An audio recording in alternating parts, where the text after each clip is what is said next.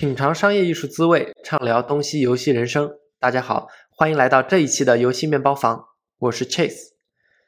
PM 产品经理，这是一个我个人非常感兴趣，并且永远聊不完的话题。我们之前做过几期关于 PM 的节目了，呃，主要聊了一些关于 PM 的呃发展历程和 PM 的职能等等。那今天呢，我们有一个特别有趣的话题，就是科技行业或者互联网行业的产品经理。以及游戏行业产品经理的一个大对比。之所以想设计这一期节目呢，主要也是原因，就是 PM 这是一个来自于科技或者互联网行业的一个概念。那么游戏行业把 PM 的概念引入进来以后，我们想看一下 PM 到底发生了怎样的一个演变。然后今天非常高兴的请来了两位嘉宾，分别是来自于游戏公司的 PM Coco，以及来自于 Tech 公司的 PM Roy。当然，这两位嘉宾的背景没有这么简单，因为他们的上一份工作恰恰就是来自于相对的这个行业，所以我特别希望能够和两位一起探讨一下从游戏跳到 tech，以及从 tech 跳到游戏行业的这个心路历程。希望两位呢都能够运用自己在不同行业有过产品经理的相关经验，来给大家分享一下产品经理的感悟。那么特别期待和这两位有独特背景的嘉宾一起碰撞出一些不一样的火花。那么话不多说，先请两位嘉宾给大家打一下招呼吧。先从 Coco 开始。哎，好呀，大家好，我叫 Coco，我现在是 Jam City 的产品经理。Jam City 是北美这边做手游的游戏厂商。我现在的工作主要是去设计一款受众为女士的手游，但因为还没有全球发行，所以不能透露太多的细节。我在来游戏行业之前的话，一直是在 Tech 行业，就所谓的科技行业做产品经理。本科一毕业之后，就在呃硅谷这边所谓的一个大厂，然后嗯去了 TikTok，就上一份工作是在 TikTok 商业化部门，主要做的产品是企业号和电商直播。然后当时呃我们的用户主要是一些商家，因为商家来 TikTok 上面开账号，其实跟达人很不一样，他的需求很不一样。嗯，举个例子，比如说迪奥啊来 TikTok 上面。他的目标可能更多是去做品牌宣传，而不是我去发一些跳舞的 video 去吸引眼球。所以我们专门有一个账号类型是给这些商家的，嗯，所以呃，我当时主要是做那个产品。电商直播这个产品的话，大家应该也很熟悉了，就是呃，国内也也还挺火的一个呃一个领域，就李佳琦达人直播，这些都是。我们当时想去在海外版抖音去尝试的，嗯，然后电商直播大概也是经历了一个从零到一的一个过程吧。所以总结个人经历来说，一共是在科技行业待了快三年。去年年底就二一年年底跳的槽去了 Jam City，所以在游戏行业现在是待了个不到一年的时间，嗯，也就算一个游戏的入门汉。对，大概经历是这样。好的，非常非常感谢 Coco。然后接下来是若雨，若雨是我们游戏喵喵房的老朋友了，他之前参加过我们几期的这个活动和录制。那么若雨再给大家介绍一下你自己吧。嗯，好呀好呀，可能听过之前就是我参加节目的朋友，可能大概知道我的经历。然后比较巧的就是我跟 Coco 就完全是反过来的。我是刚刚大学毕业入行就去了游戏公司，在日本，然后后来回来之后也是有比较长时间在做女性向的这种三类类型的项目。啊，但是就是我个人其实不是很喜欢做这个东西，呃，后面就有有一些比较纠结的，就就是换来换去的一些经历吧，包括出国去读书啊，然后后来去莉莉丝做一些不太一样的方向的项目，然后大概是在应该是去呃去年吧。去年的差不多这个时候，就是可能自己觉得游戏公司，尤其是手机游戏公司的一些东西，也不太是自己兴趣点上的东西了，就也思考了很久，就转到了互联网公司。然后我是现在在互联网公司刚刚只待了一年，就从互联网这个产品经理的角度，我也是这个刚刚入门，就真的很巧跟 Coco 的那个经历。呃，然后我到互联网公司之后呢，其实还是在做一些跟游戏相关的东西，比如说游戏化。和一些跟游戏结合的社交产品，就没有说完全跟游戏不搭边儿，因为就是直接转的话还是有一点困难吧。然后现在的话，就是公司的话是在字节跳动这边，然后具体的项目就就是因为大家都懂的原因，就就就不细讲了。对，好的，对，那那么两位的这个背景就颇有渊源。首先都都在就曾任职字节跳动，一个是现任职字节跳动，然后还有就是你们在现有的行业的经历是比较新的，所以你们的视角就是其实这个是一个好事嘛，就你们可以更深刻的回忆到之前的那个行业你们做的事情，这个反而是你们的就是发展比较多的时候。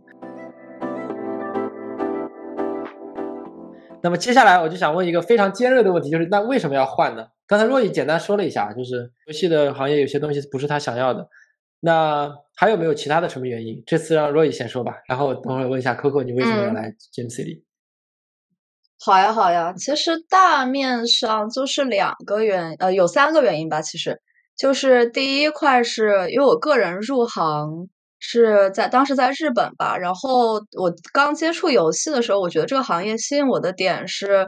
呃，可以做很多有很很多有创造力的事情，然后去呃做一些比较有我个人觉得比较有趣的一些交互上的一些尝试，还有另外一块儿就是我自己游戏喜好方面，我会比较喜欢那种剧情很重的游戏，所以说。呃，我当时也是想要往那个方向去，就后续去发展吧。但是在游戏公司待了很多年之后，呃，尤其是手机游戏公司吧，我发现就是这种做很有创造力的工作这一点，其实没有想象中这么容易做到。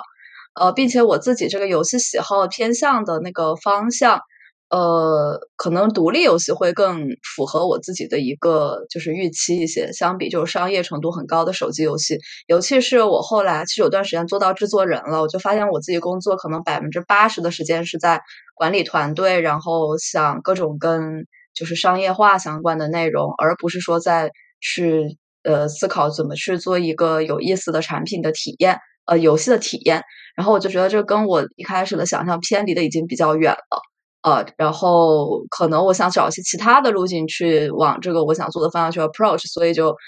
可能说离开这个行业，也许到一个更广阔的地方去看，反而能够呃找到一些别的方法，这是我离开的最大的一个原因。然后第二个原因其实又比较现实啊，就游戏公司如果说不是在特别赚钱的项目的话，说实话收入是没有互联网公司高的。嗯。然后我想一下，哎呀。我又我也我也没有在做我喜欢的事情。如果说我是为爱发电，我还是可以牺牲一些就收入上的东西的吧。但是做的事情我也没有那么喜欢，然后收入上相也没有这个互联网公司高。做这个横向比较过后，觉得性价比有点低。然后对，这是一个很大的原因。第三块可能这个话题稍微有点尖锐了，就是我觉得游戏行业里边就是女生找工作会受更多的限制一点点吧。就是，尤其是你做到一个比较高阶的游戏策划的岗位之后，就是你去找工作，别人就会说啊，那我们有个女性向的项目，我们有个三消的项目，就比较适合你。但是其他你如果想做一些稍微不一样点的啊，就很难很难有这个机会吧。就是大家觉得女生可能就是只做那几个项目比较合适。就是这一点其实也多少让我觉得有一点就选择上比较狭窄吧。那就永远都是在做这几个方向，不是特别的。不是特别的有意思，对，所以就是综综合上面三点是我转行的原因。嗯，非常非常诚恳的回答啊。那 Coco 呢？我想问一下，就是你 对吧？从 tech 行业是不是忍受了 pay cut 来这边为爱发电呢？对，是的，就是。那为啥呢？对我特别想知道。我觉得薪资这个。呃，我其实可以提供更多的数据点，我们可以等会具体聊这个事情。好呀。呃，但我为什么从那个科技行业转游戏行业？其实原因是跟呃 Roy 一开始来游戏行业的原因是差不多类似的，就是想做一些有创意的、有意思的体验嘛。呃，我自己的话就是也两点原因吧。就第一个，刚刚说的，就想做有趣的事情、好玩的产品。因为其实做产品经理这件事情，你的基础能力去呃完善了之后，其实都是你的 domain knowledge 了。那你的 domain knowledge 又和你做的产品是极其有关系的。比如说，我是 Salesforce 的一个产品经理，那我可能所积累的更多是呃我对这每个公司的销售流程部门有很多的了解。嗯，然后我希望我去积累的这个 domain knowledge 是从我真正感兴趣的产品上积累，而不是从一些嗯我都不是用户的产品上积累。所以这个 pretty much 就是将我找工作的范围限定到了这么几个行业当中。然后第二个点，我自己其实有点这个点有点 meta，就是有点感性。因为我对自己的一个定义是一个通才，然后我希望能去学习一些核心的、更本质的东西。然后我对本质的那个定义有两点：第一个是它可以去 apply 到不同的行业上面去；然后第二个是它不会随着时间的改变而改变。那什么样的东西能满足这两个定义呢？然后我自己想了一下，觉得是人性，所以我更希望。能深入的去了解人性，因为我之前在科技公司做产品经理的时候，嗯，你去问用户的一些需求，其实本质慢慢的去问下去，你问三到四个为什么之后，他们还是说出一些就是很很 human psychology 的东西，嗯，所以我觉得我我还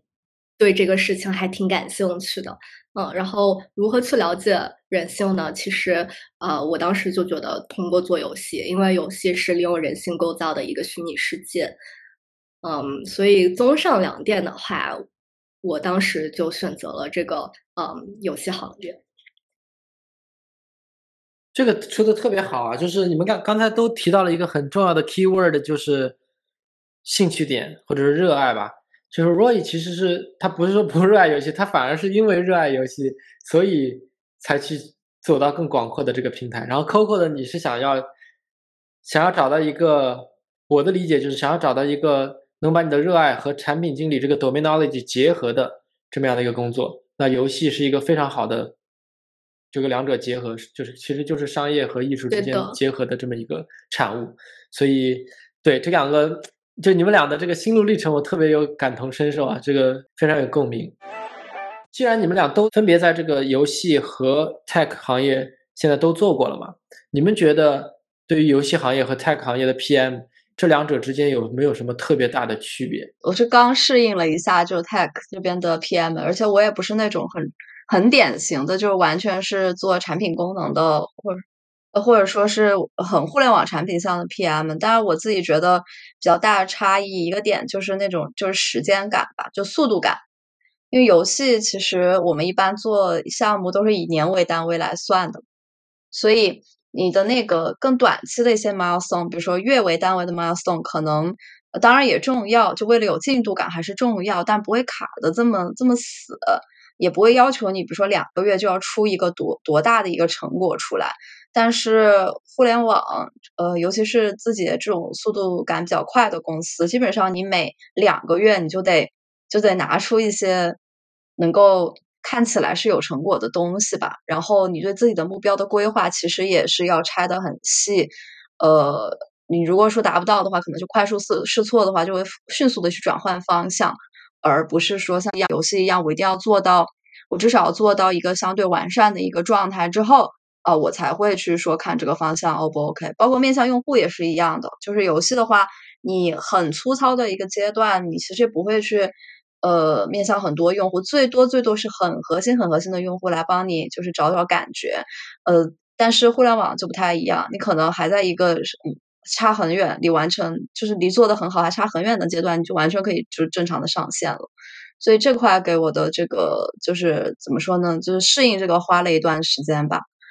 然后另外一块的话，可能跟这个工作的时候跟人沟通的这个感觉也有一些比较大的差异。就尤其是项目组织嘛，我们都是做一个项目的人，那大家就是在一个很明确的组织架构下面，然后这帮人一直在做这个事情。呃呃，这就是我就跟我就很明确我要找知道我要找谁，然后这个人肯定很熟悉那摊事儿，我就一直跟他聊。但是互联网公司的话。会感觉说，它不是说一个项目下面就人员很固定，就大家每天都是干这些事情。你的很多对接方，他们可能都是同时在支持很多不同的东、不同的业务，或者说不同的呃某一个业务里的不同的一些功能吧。呃，所以说这块交流的话，我觉得效率会，其实效率会相对低一些，花在沟通上的时间也要多一些。嗯，这块我到现在都还没有完全适应过来，就还在一个就是怎么说呢，尝试去，因为我做的事情又跟游戏有一些关系嘛，所以时常会感觉这两件事情之间有，就工作模式方面会有一些冲突。我现在还在适应和想办法解决这个冲突的过程当中。还有就是同事都不怎么玩游戏了，就就之前在游戏公司，当然就是跟同事聊天，就是你随便提一些游戏啊，大家肯定都知道嘛，迅速就能聊起来，包括一些 A C G 文化的东西。呃，然后我刚到互联网公司的时候，我就有时候会说一些 A C G 的梗，就就已经习惯了，就真的是很正常的梗，就 B 站上面刷到那种什么我的眼泪从嘴角流了下来，就就这种梗。然后我的同事又说。哇，你怎么会想到这样的东西？好有创意！然后我说啊，那个就是网上的梗，不是我发明的。然后，然后就是会会有有种次元壁，还是能感到一些感觉到一些次元壁存在的。那他们会用就是说竞品啊，或者用自己的产品，就像我们在玩游戏一样这种心态吗？呃，会有的，会有的，就是就大家其实就是平常大家关注点不太一样吧。呃，之前在游戏圈子里，大家的共同话题就是 A C G 是理所当然的。那出来之后，那互联网公司当然也会有人玩游戏，但是他们关注的可能就是另外一个，我觉得更跟现实结合更多的一个更宏观的一个领域。所以说，A C G 圈子里的这个东西，它就不是一个通用的语言了。呃，然后我老是蹦出来这种话。就大家会觉得比较有意思，然后这块我也稍微适应了一下，但也不是什么大问题，就觉得比较比较有意思吧，就是。OK，然后 Coco 呢？你这边觉得这两个行业的 PM，尤其是你现在在游戏行业刚刚开始没多久，你觉得这两个行业有什么特别大的差别吗？呃，我说几个点吧，就第一个点是这个产品的本质的区别导致我。工作内容的区别，游戏其实 life cycle 还挺短的，就大家挺容易玩腻一款游戏的，特别是手游。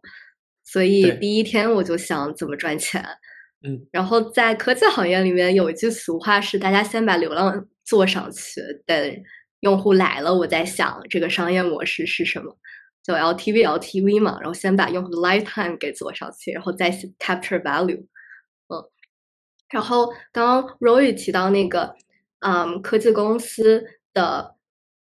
因为那个 cross functional team 的不一样，所以会挺多冲突。我想我也想补充一下，我觉得，嗯，我我当时在字节所遇到的那个冲突，是因为那个团队不同团队之间，大家的目标不一样，就不像游戏公司里面。做这个项目的人的目标就是想把这款游戏做好，做好的定义就是赚钱。但是在科技行业里面，我做的那个产品，嗯，我是商业化嘛，所以我们组的目标是赚钱。但是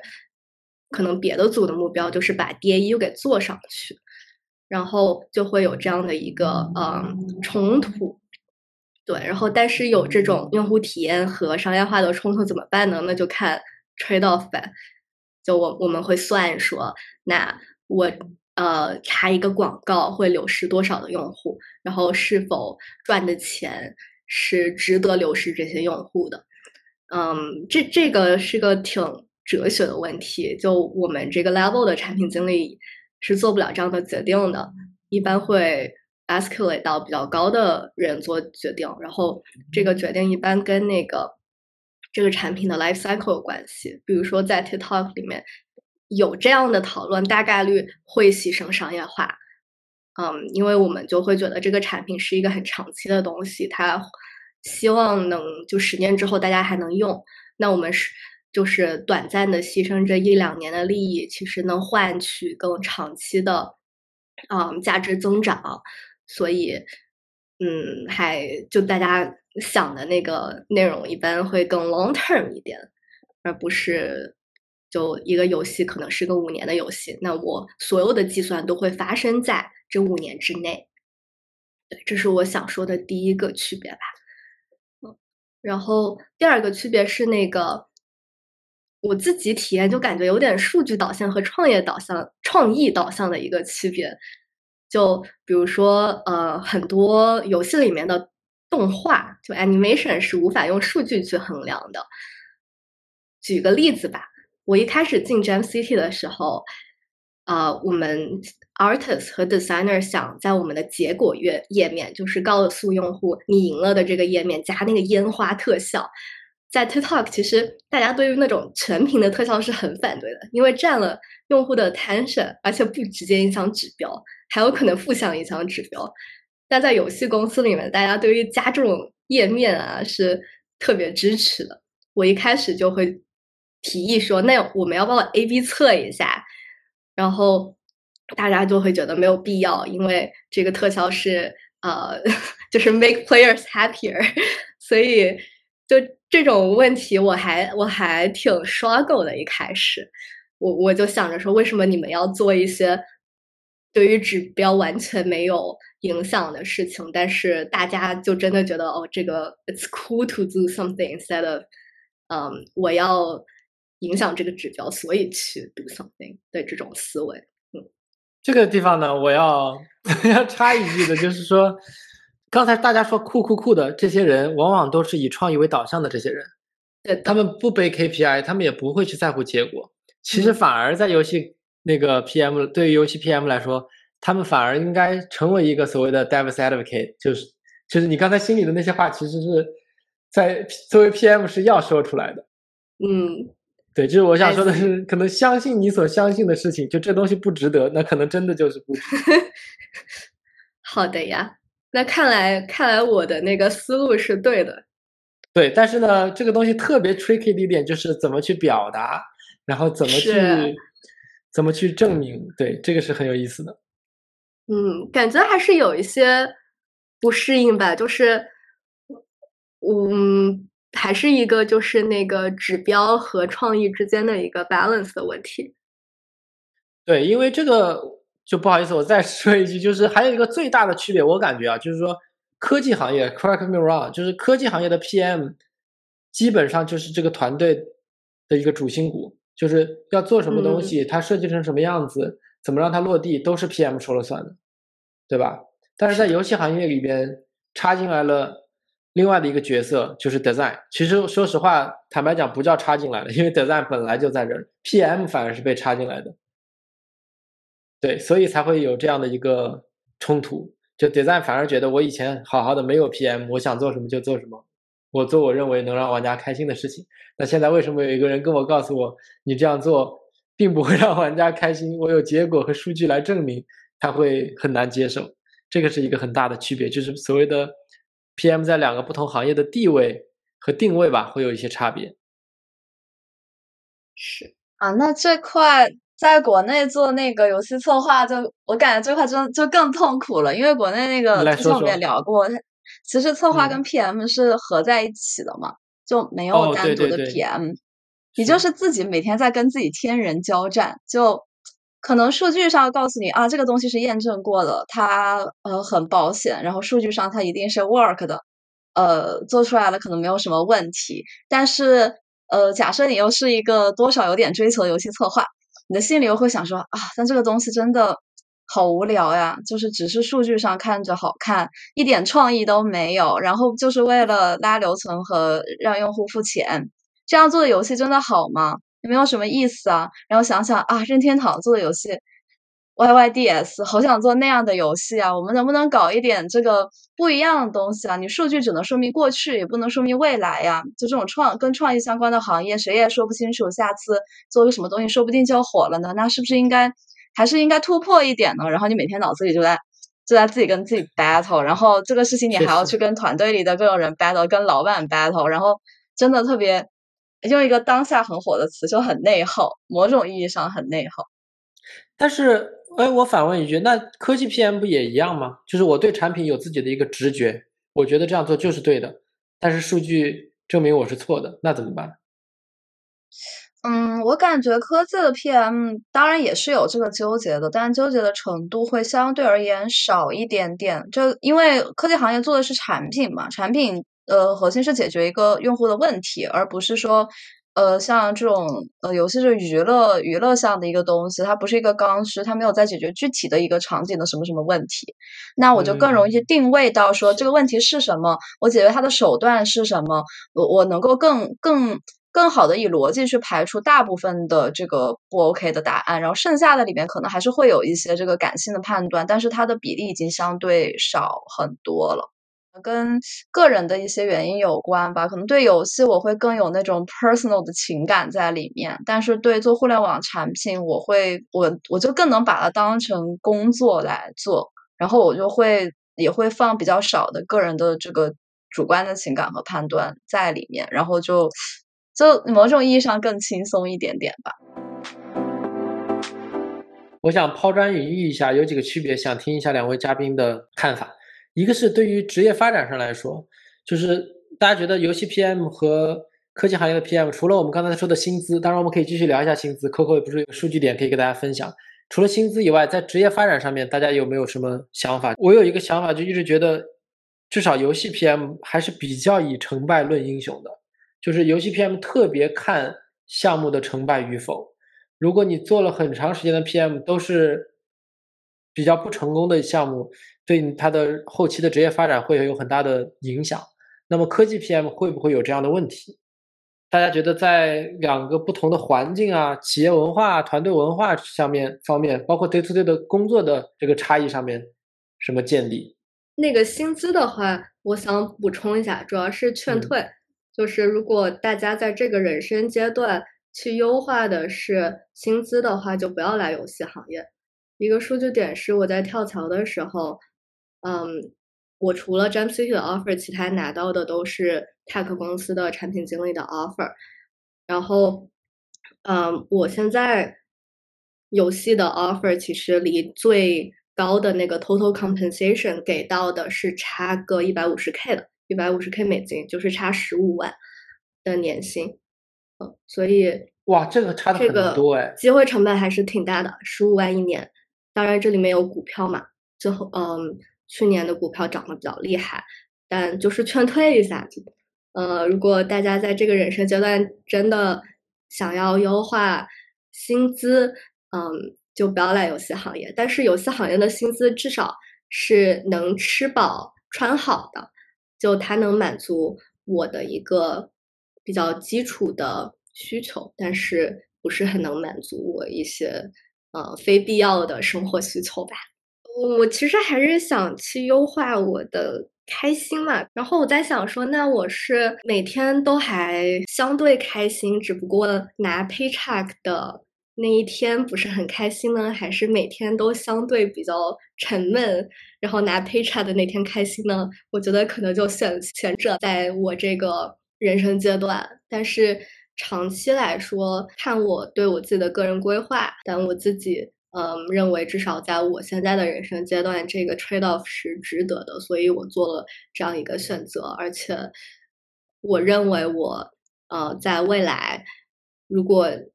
我的第一 P zero 的呃优化目标是薪资的话，我可以找到别的方式去优化这个薪资，比如说去有自己的 side project 等等。说的非常好，那我也没别的可说了，就只能祝愿祝愿你们的游戏最后大火。这一切都值得了。我是感觉就是就是像你说的吧，呃，游戏的这个策划或者产品，它就它的这个职业，就或者说别人评判你，或者说你写在简历上那个东西，跟你的这个项目好不好，就是关联度非常非常的大。当然，在互联网产品也是类似的啊。我我做抖音，比如说我是。呃，在抖音的在发展期就加入的，我写在简历里肯定比一些相对而言没有这么大的产品要看起来会更有价值。但是其实，呃，但是是，但是其实大家很多时候他会写，就是就是在怎么说呢，在呃互联网公司，你可以写的很具体的落脚在你做的那个事情，你给那个事情的具体的数据带来了多少的收益上。所以说，一定程度上，你的个人的这个成绩又可以跟你的项目的成绩去拆开看。就会有点像我之前就很羡慕这个游戏公司的美术，就即便那个游戏不行，但是他只要把作品集拿出来，就还是很能证明说我作为一个呃美术，我的专业能力呃很好，啊，然后那那我还是可以去通过我的专业能力去找到下一个呃同等甚至更好的一个工作，呃，但是呃在但是但是策划就比较难嘛，策划你要是游戏本不好的话，你就很难证明说我这个策划的专业能力是好的。嗯，你可能上线的项目，你能通过部分的数据来说明一下问题，但是，你你在游戏公司很容易，就是你还没有，就是你这个项目研发你做了很长时间，但是上线数据不好，然后你也没有机会在运营期证明，然后可能，呃，整体而言看起来就是我做了一个失败的项目，而看不到太多的就是能证明自己能力的地方。但互联网的话，可能一个双月一个双月，我都能写出一些东西来，然后就算之后项目黄了或者 whatever，我还是能靠这个去。呃，去去聊下一个工作这个样子，再加上，嗯，就是我觉得互联网的一些技能可能通用性会更强一点点，哪怕是不同方向的互联网产品，它的一些核心技能都是可以更更简单的迁移的。但是做游戏，尤其是策划的岗位的话，比如说我一直做三消，我要换去做一个 SLG，其实大家是不认你之前的经历，或者说我一直做二次元。我要换去做一个重度的游戏，别人也不太认你的这个经历，就是它的这个迁移的成本也会更高一些。所以整体而言，就是，嗯，就职业发展上，我觉得游戏会会会有更多的卡点一些吧。卡点，嗯，我在想为什么，就是是不是因为抛一个假设出来，就是不是因为刚才 Coco 提到的吧，就是游戏行业。从 day one 就开始要看 monetization，而互联网则不一定。所以呢，如果游戏最后没有火、没有赚钱，其实 PM 是有责任的。但是互联网的话，最后成不成功，互联网产品如果成不成功，不一定是 PM 的责任，对吧？比如说，我是做一个模块的产品，呃，我是做这个产品其中一个模块的功能，我把它做到非常好，但是最后因为种种原因，呃，这个产品没有没有特别大火，没有爆起来。但是我的能力还是摆在这里的，但是游戏 PM 一个可能还是有数量比较少，所以如果你做的不好，就真的是不好。可能是因为互联网没有完整，就是他做的不完整时就上线了嘛，上线了我就能看到数据，我就能证明我哪我哪怕只做了一个模块，可能整个产品可能有些问题，但我能证明我那个模块数据还是不错的。但游戏就是你你上线就已经完整的时候再上线了。然后整个游戏不行，可能很迅速的，你这个游戏可能就没了，你也很难证明说我这个模块就做的很好，我这个模块留存很高。我在想，还有一点是，就是游戏行业比较小嘛，大家其实都知道哪个公司里面做了哪一些新的 project，然后这些 project 是否成功。嗯，然后第二个。感觉成功的定义，游戏很单一的，就是赚不赚钱。但互联网毕竟是一个很大的行业，大家不同部门、不同的职责、不同产品的定义都挺不一样的。To B、To C，我啊，consumer 的产品，我商业化的产品，成功的定义都不一样。嗯。然后还有一个就是比较 personal 的，刚才提到，就是大家觉得在两个团队、两个环境工作的 day to day 的工作节奏和境遇有没有什么差别？第一点就是节奏的话，我在游戏公司里面每天都得盯着看板，然后盯论坛，因为我做的功能的确是会影响用户体验的。但在科技公司里面，我之前做的一些项目。很多事情就是用户甚至都感知不到，因为它不是一些前端体验的功能。我 day to day 就会增加了去刷各种社交媒体，看大家怎么骂我们游戏的一个环节吧。就这点是我在那个互联网公司没有体会到的。就我不会，我在 TikTok 的时候不会天天跑去那个 App Store 上看大家呃是否来骂我们产品。嗯，因为的确用户很多嘛，嗯，然后我做的事情不一定直接对他们有影响。哦，我我我其实之前也说了一部分吧，一个就是那个要拿出成果的这个周期不太一样，所以会花更长的时间去纠结一些比较长线的这个东西好不好的点。但是在互联网公司，我会。更关注我能不能迅速的，就是在短期之内，呃拿到一个结果，或者说至少我有明显的一个推进这个事情吧。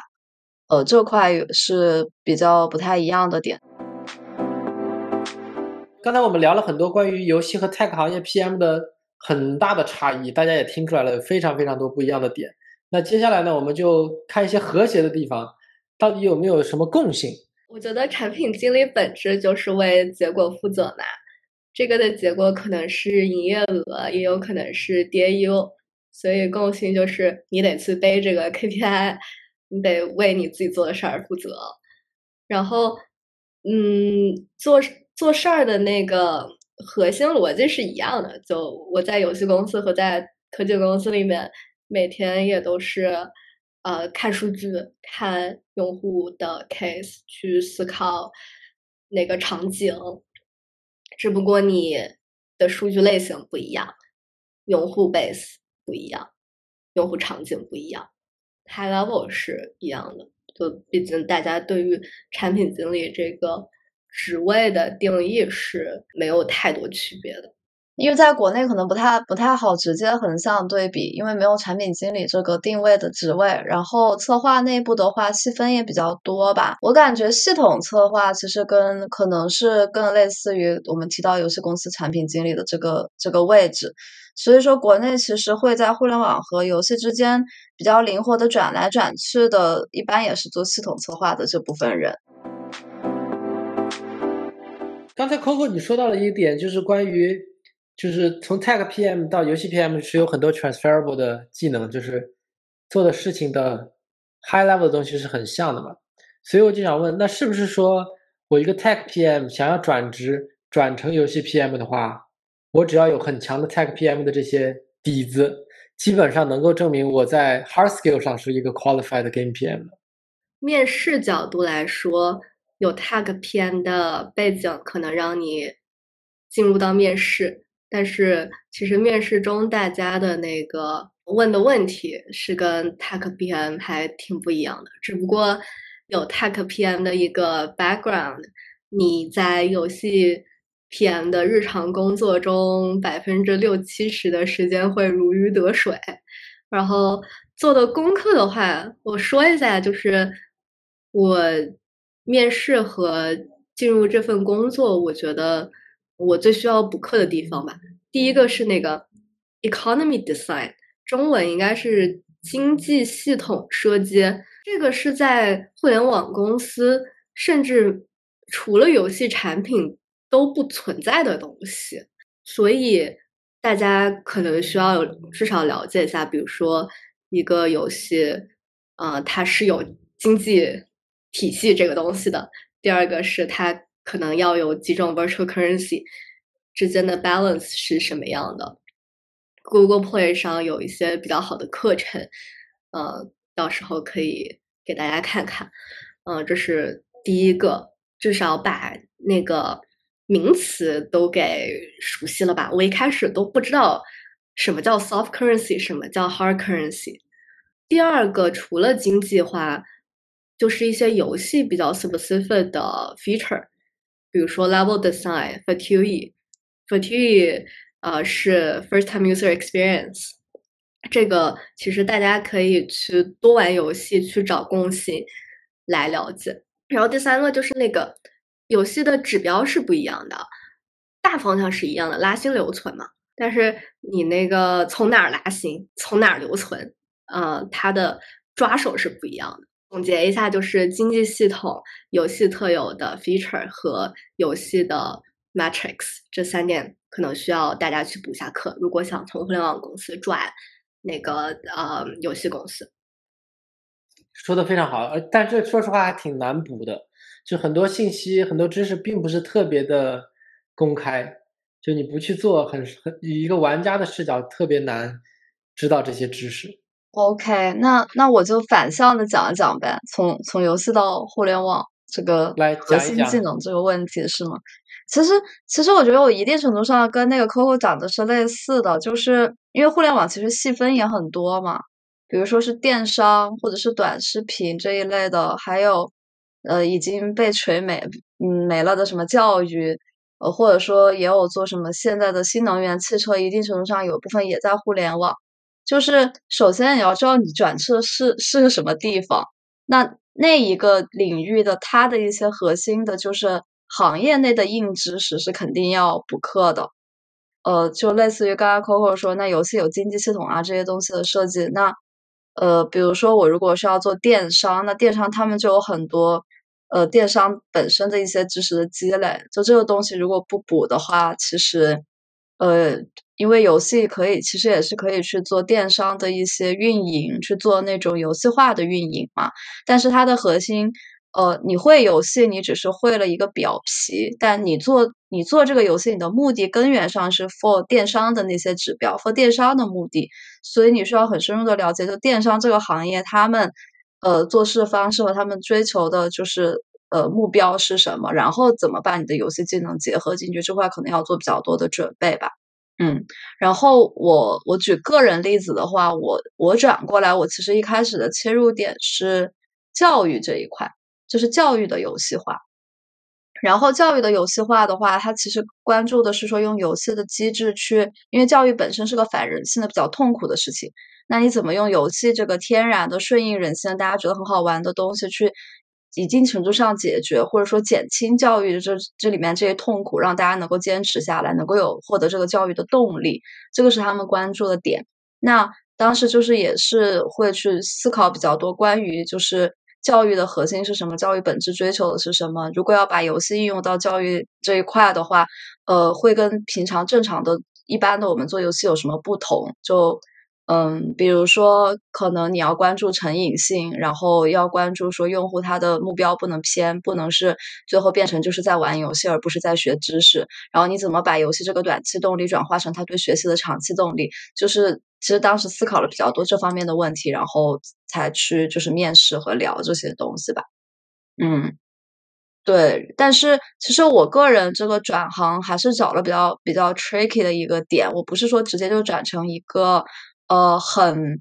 很 PM 的 PM，我是做游戏化嘛，那游戏化这块我就会肯定会比其他的 PM 有优势，并且呃，可能传统的 PM 他们也也不太了解这一块，那我我我个人的这个价值和稀缺性在互联网公司里会相对高一点点，就不会说我转行了转成一个不熟悉的领域，我可能就会面临这个。呃，降职降薪啊这些问题，因为他们找的就是他们想要找一个别的行业的专家来辅助他们做一些这个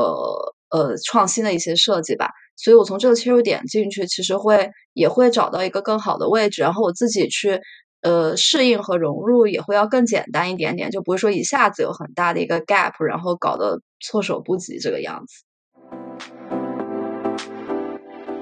哇，这个说的非常好。然后其实想特别走心的问大家一句：那你们其实，在 Coco 在游戏行业，然后 Roy 在互联网行业待的时间，呃，一年左右，你们后悔了吗？从互联网，呃，从之前的行业转过来，你们觉得刚才聊了这么多差异和共性，有没有什么心里的想法可以跟大家分享一下？就我只有在拿到工资单的每个月两次的时候，会后悔个一两个小时，会思考为什么我这一次就是又这么少，因为美国这边税也挺高的嘛，所以说你真的到手的钱，呃，就这么多，所以你毕竟是有个心理预期，对比说我之前在塔可能拿这么多，但是我在游戏公司就能就拿这么多。所以可能在前几个月的时候，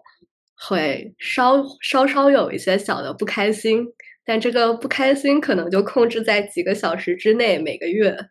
嗯，所以大大方向来说是不后悔的，因为做的事情满足感还挺强的，它能给我一些很快速的反馈，嗯，然后我能快速的去。迭代去学习，现在一年之内还算是一个蜜月期吧。我觉得可能过个两三年再问我会有不一样的答案。对，我觉得其实往 好的角度去看，就是说，起薪对于那个 entry level PM 两个行业的差别很大，但是其实往上会差别会越来越小，所以这个是一个比较 promising 的事情。那好的，对，加油加油加油！那若依呢？若依，你现在有没有什么心路历程？嗯，短期其实没什么后悔的吧，就因为游戏公司，我感觉我尝试的也也差不多了，就是我自己觉得我我对于它的优缺点利弊，我基本上想的很清楚了。像我在互联网其实也在做游戏相关的事情嘛，然后还是发现了一些新的乐趣的。好的，OK，那非常感谢两位，就是非常真挚的分享啊。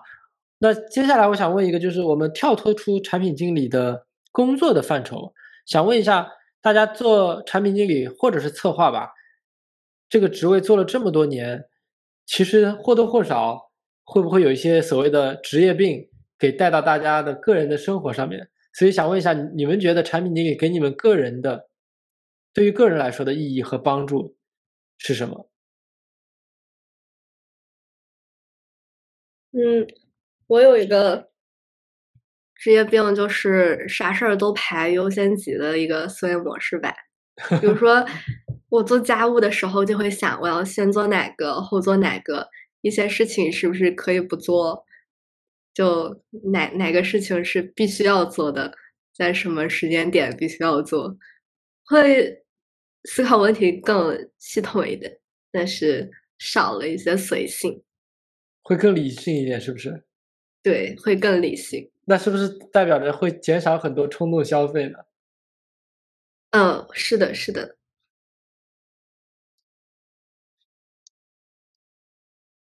OK，然后若雨呢？若雨，你有什么？你觉得自从做了 PM 以后，对于你为人处事的方式也会有一些影响和改变的地方？嗯，有一条跟 Coco 挺像的，我也比较喜欢排优先级。嗯，就是。呃，或者说是你会追求高效和必要性吧，在日常生活中，嗯，这是一块。另外一方面就是多少会有点杠，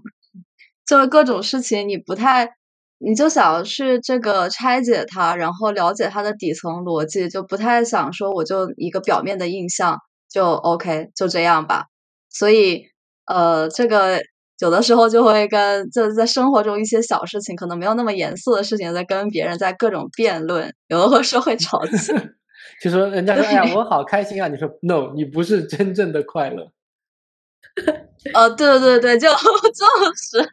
什么是快乐？你怎么定义快乐呢？你这只是 就是就会老是在这里就是搞一些哲学哲学命题的讨论。我就说，刚才想到就是很有意思的是，前一个特质是非常 popular 的，大家出去玩什么旅游都会想带着 PM，因为可以去排旅行计划，然后今天去吃什么，今天去干嘛都想好了。但是缺点就是很容易杠。前点也有可能呀，比如说就定计划的时候，大家觉得 PM 很好，什么都安排井井有条，但执行的时候，比如说，哎呀，这个地方想多待一会儿，哎，明天想那个晚点起床。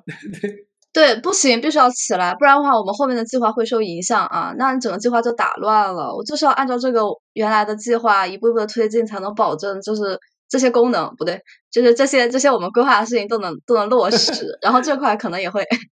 也会有一些那种，对吧？我会很喜欢排优先级，但是我不太愿意做 execution 的事情，因为在游戏里边会有一个 producer 或者 project manager 的人来帮忙做这件事情。所以就真的出去旅行了，今天要睡觉喽。大家明天早上几点在哪里见面？这些事情，我是觉得至少从 PM 的角度来说是不愿意去做的。哦，那那可能就因为我之前是又定计划又执行，然后其实我的目标是执行的好，然后定计划是 for 执行的好，然后我就执行的时候也会刀逼。对你把 expectation set 好，就是我们这次玩是一个军事化的旅行，还是一个 spontaneous 的旅行？对对对对对，一开始把预期先对齐，就不会吵架。第三块就跟 PM 没啥关系，是跟游戏相关的。其实我经常就是拿游戏去解释我生活当中遇到的各种事情，就是跟就是一些做游戏的理论啊，还有在有某种意义上是对待游戏的一些态度，在在对待生活吧，可以认真的让生活变得比较好玩。就我觉得大家日常生活中可能算 ROI 是个，就是我的得失嘛，或者说我的收益，可能成年人的世界里都会算这个东西，但是我会把好玩有意思这件事情的权重调得更高。可能对很多人来说，好玩有意思，它就是在玩，它不是一个正经事儿。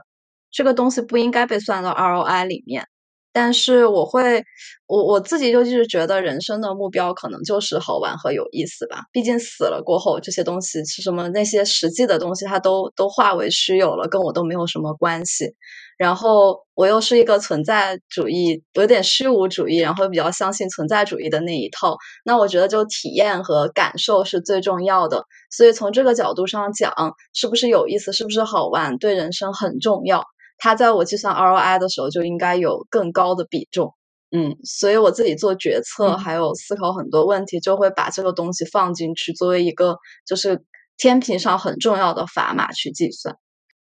嗯，对，这个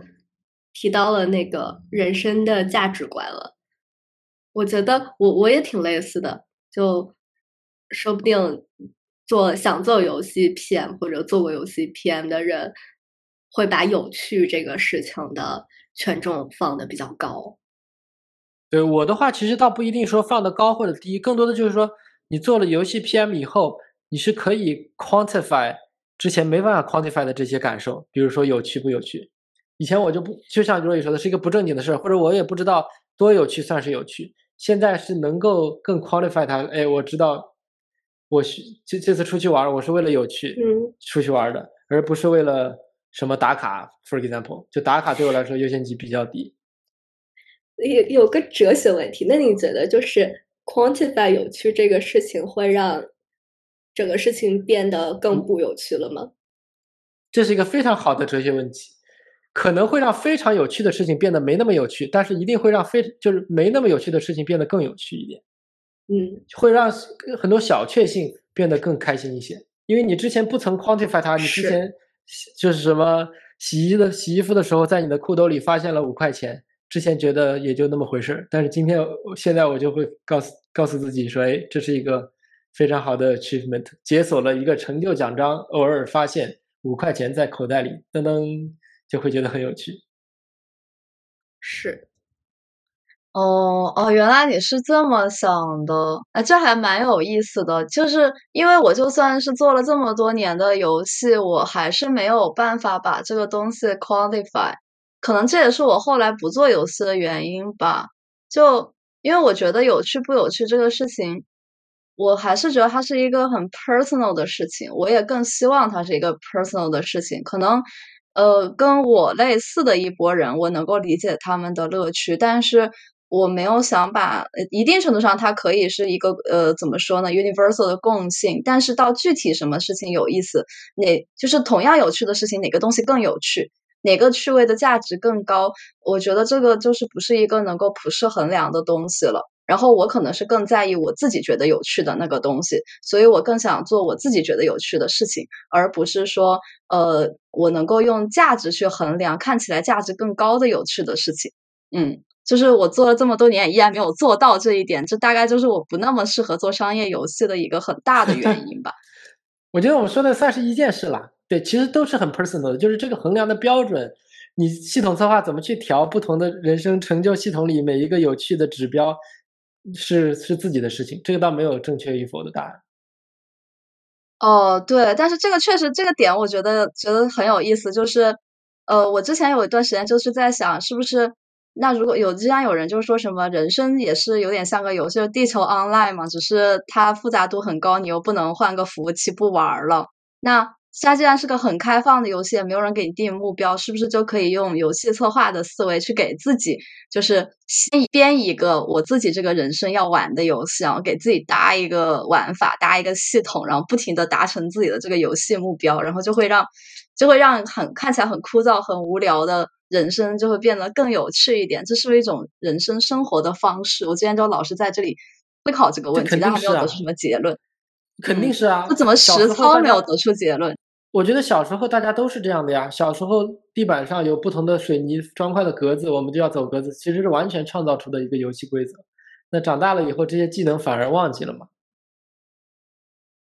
嗯，是的，是的，可能是因为社会上既有的规则太多了，然后你可能会怀疑说自己定的规则是不是 work，会不会带来负向的结果，所以就大部分人还是去遵守社会已经定好那个规则，但这个规则不一定是你觉得好玩的规则，但这就会导致你在优化这个社会给你定义的成功，而不是你自己给你自己定义的成功。如果你去。follow 这个社会的规则，所以还是要 自己给完了，这聊的好深啊！你刚才说的只是服务器排行榜的这个成就系统，我们刚才说的是要在服务器排行榜的上面也要研究出自己的一套个人成就系统，或者就不打排行榜嘛，追求一些其他的。可以不打排行榜。对啊，嗯，哇，这一段还是很有意思的。对于游戏和 PM 这些想的都是还是很深的，已经深入骨髓。一个总结性的问题，就想问一下大家，呃，特别高兴啊！首先是一个是大家分享了很多很个人的经历，然后也听到大家对于就是转到新的行业并没有后悔，而且非常明白自己想要做什么，特别棒。然后就最后想问一下两位嘉宾，能不能给呃做游戏想去从事 tech 行业，或者做 tech 想要做游戏行业，乃至说我还没有想好我自己到底适合哪个行业的这一群。可能想做产品经理这些人来一个比较深刻的、比较感性的寄语吧。嗯，我觉得想跟在科技行业的小伙伴们说一下，大家在想下一步职业规划的时候，可以将视野放得更开一些。因为我在互联网公司的朋友们，至少在美国想跳槽的时候，都是会在那几家 tech 公司里面。去跳，比如说 Google 跳 Amazon，Amazon 跳 Facebook。如果更 risk taking 一点的话，可能会挑一些中型公司，比如说 Reddit 或者 Shopify。但大家完全可以把这个思维打开一些，去考虑一下别的行业和别的公司。呃，游戏行业是很香的，因为我相信作为产品经理，很多人的目标是想做出感动人心的产品嘛。那这个目标不一定，嗯。只需要在互联网公司中实现，我在游戏公司里面做着类似的事情也是可以实现的。说不定我在游戏公司里面啊，我的 skillset 还更能有影响力。嗯，好，那我就反过来说吧。哈哈，其实我感觉刚才聊了很多就是东西过，感觉呃聊下来就感觉其实人还是挺自由的，就呃。不是说一定要在 A 行业才能做 A 的事情，B 行业就做不了。所以大家还是首先想清楚对自己来说重要的事情是什么吧？是做有趣的事情，还是有高的收入，还是得到社会的认可，还是 whatever？然后之后其实是有很多选项可以做的。就算你中途觉得你进了某个行业，中途觉得不是很满意，其实还是有很多机会跳出来的。至少在游戏和互联网，他们都还是属于在这个科技行业之内，是有很多办法去相互去转化的。所以，就选择这块不要给自己太多的这个思想负担，觉得我好像选了一次就不能再选了。但是也要就是多做准备。如果说不是那么确定自己的选择的话，多看一下相关的行业有什么机会。多去了解一下，如果说我想要去做转变的话，哪些是能用得上的，哪些是需要补齐的？呃，这样的话，我觉得会就会更加自由一点，可能反而更有可能最终做到你想做的事情。就是把路径限得太死的话，会其实会影响你的结果的达成。非常感谢，这是我今天听到最就是听到现在一个最大的收获吧，就是具体做游戏还是做 tech，是不是做 PM，这都不重要。最重要的是，你要抱着一颗其实是产品经理的这个心来分析自己，来找到自己到底适合做什么。只要你能找到自己适合并且喜欢做什么，其实在什么行业做什么职位，这个都不是很重要的。然后之前就是特别俗套的引用之前说过的，之前的一个很出名的书叫做《人人都是产品经理》嘛，就是无论你是不是在做 PM 这个 title 这个职位，产品经理的这个思路方式啊。比较审慎、比较 critical thinking 的思路方式是非常值得大家去学习的。哪怕你是一个 artist，哪怕你是做和商业完全没有关系的事情，适当的去加一些理性和辩证的思考，会让你的工作啊、人生啊、学习啊会更明确，会让你少走很多弯路，会让你更减少很多痛苦。对，这个我觉得是今天聊天给我带来的一个收获和意义吧。那么因为时间的关系呢，我们这期的节目就录制到这里啊。非常感谢两位嘉宾的参加，然后也非常感谢各位听众能一直听到现在。所以，对我们再掌声感谢一下若意和 Coco，谢谢谢谢，拜拜拜拜。